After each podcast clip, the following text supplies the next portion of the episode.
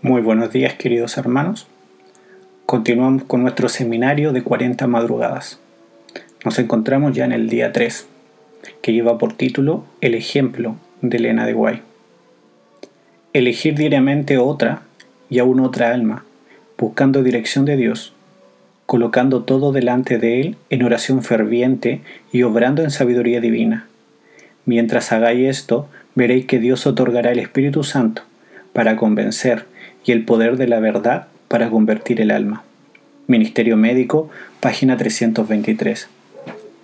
Siguiendo el ejemplo de los discípulos, Elena de Huay seleccionó en su círculo de amistades no solo uno, sino varias personas de diferentes edades y condición civil para conducirlas a Cristo. Algunas de ellas eran frívolas y desatentas, pero la mensajera del Señor decidió que sus esfuerzos no cesarían hasta que estas personas se rindan a Dios. Pasó varias noches en fervorosa oración por aquellas almas y prosiguió trabajando, intercediendo y exhortando cada una por separado.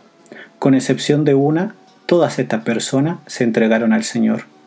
Sobre esta experiencia y sus métodos como obrera en el evangelismo personal, Elena de Huay escribió, la realidad de la verdadera conversión me parecía tan notoria que procuré aprovechar toda oportunidad de ejercer mi influencia en mis amigas para guiarlas hacia la luz. Testimonio Selecto, página 33.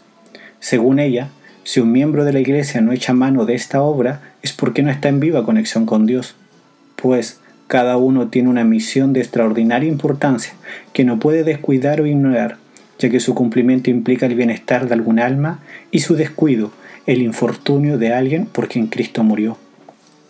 Ahora es tu turno de trabajar por aquellos que se encuentran al borde de una terrible ruina.